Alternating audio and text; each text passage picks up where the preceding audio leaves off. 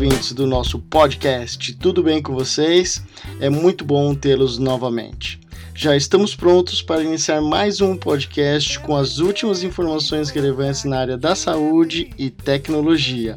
Aqui quem fala é Fernando Tundiz e hoje nós vamos falar sobre cientista que criou bebês geneticamente modificados é demitido. Inteligência artificial pode melhorar a vida de pessoas com deficiência. Startup de saúde diminui custo de empresas e cinco tendências para serem acompanhadas em 2019. Tudo isso você vai encontrar aqui no seu podcast de saúde e tecnologia.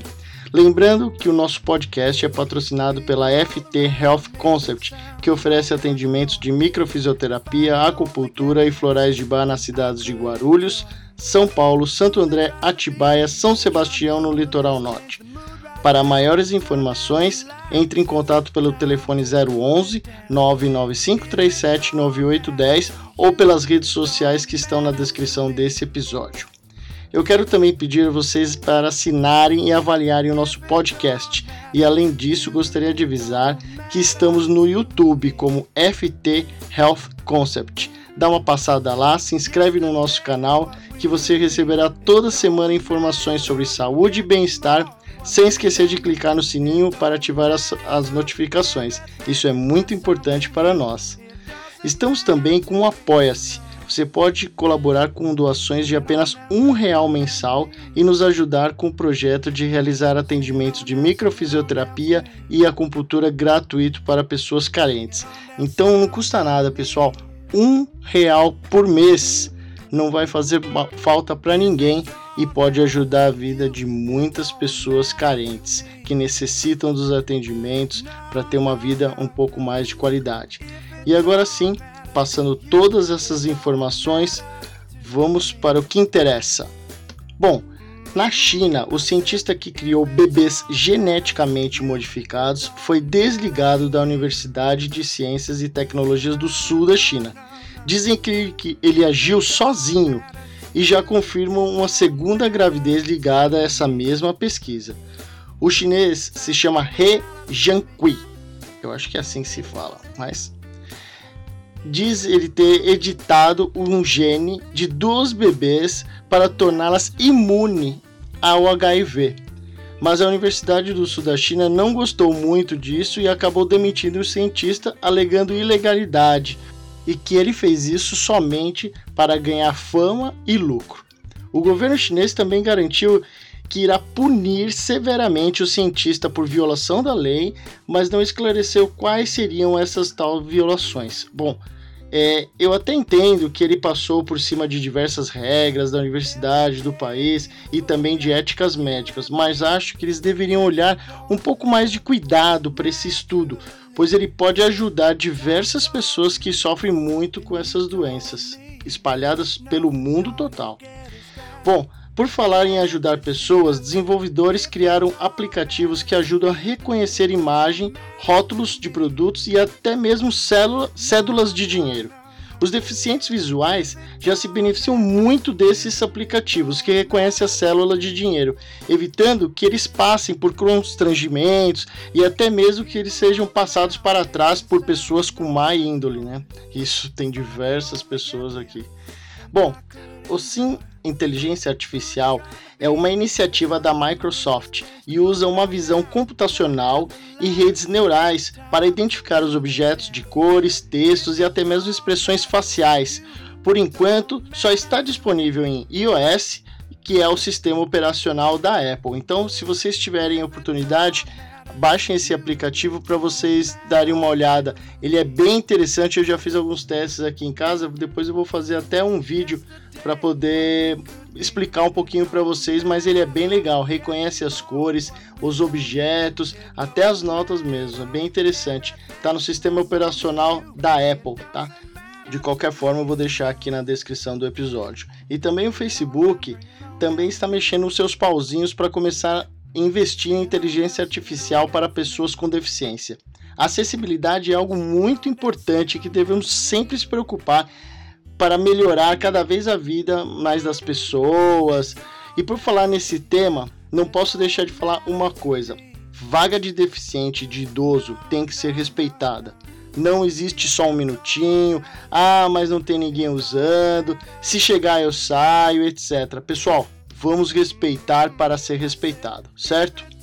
Bom, agora eu vou falar algo que eu pessoalmente estou careca de falar e explicar, mas muitas empresas ainda não perceberam o quanto se economiza investindo em saúde e bem-estar para os seus funcionários. De acordo com o INSS, em 2018 foram concedidos mais de 196 mil benefícios a trabalhadores que precisam ser afastados de suas atividades profissionais.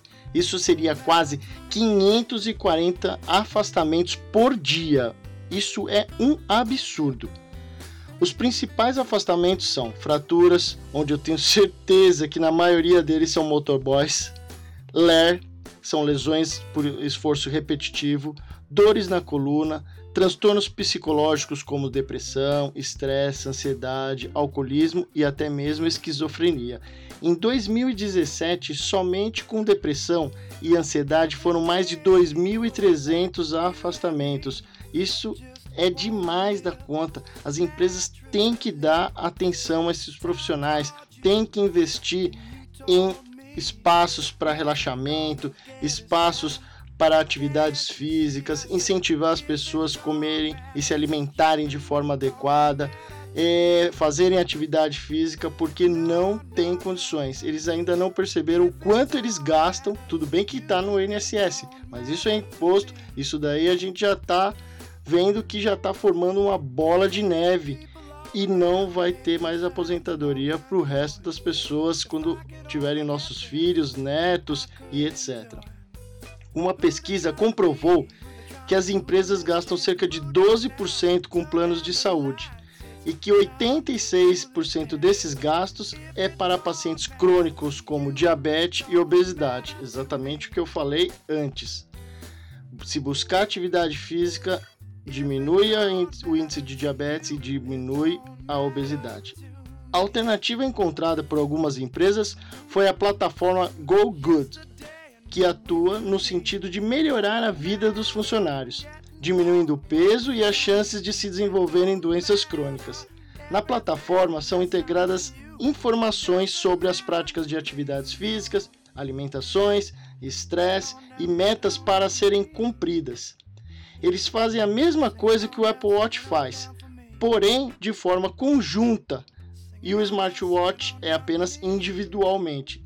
E quando é em conjunto, em grupo, é muito mais gostoso fazer atividade, muito mais é, pra, é, prazeroso, um estimula o outro, é bem melhor. Com o relógio da, da maçã, você pode contar calorias gastas por dia, horas acorda de acordadas, controle de água, alimentos ingeridos. Quando ele detecta que você aumentou sua frequência, te avisa para ficar dois minutos respirando de forma mais tranquila. Para quem segue direitinho, a saúde melhora e muito. Eu acredito muito nesse tipo de plataforma, principalmente das, se as empresas fornecerem bônus para quem bater essas metas e incentivar com algum apoio financeiro ou folga. Isso com certeza vai influenciar e vai aumentar o número de pessoas fazendo atividades e diminuir drasticamente o número de pessoas afastadas. E agora, para finalizar um pouco esse nosso podcast, eu vou citar cinco tendências que devemos acompanhar e ficarmos ligados em 2019 na área da saúde. A primeira é mudando o papel do C-Level nos hospitais, novos cargos podendo aparecer e outros até mesmo sumindo. 2 os gastos com medicamentos serão cada vez mais direcionados para a redução de custos em hospitais, utilizando medicamentos genéricos e diminuindo os desperdícios. 3. Intensificação de demanda de enfermeiros capacitados. 4. Inteligência artificial transformará o cuidado dos pacientes. E por último, 5. Engajamento do paciente acelerará a saúde da população e deixando um gostinho de quero mais e fazendo vocês esperarem um pouquinho mais para falarmos sobre essas cinco tendências, vamos encerrando aqui o nosso podcast. Espero que vocês tenham gostado e logo mais teremos mais novidades com um novo programa aqui no nosso podcast chamado Consultando. O Consultando nós vamos entrevistar pessoas da área da saúde que vamos falar sobre as profissões, sobre as dificuldades na área da saúde, tirando dúvidas de vocês sobre os tratamentos e tudo mais. Então fiquem ligados que logo mais teremos novidade. Um grande abraço e até a próxima.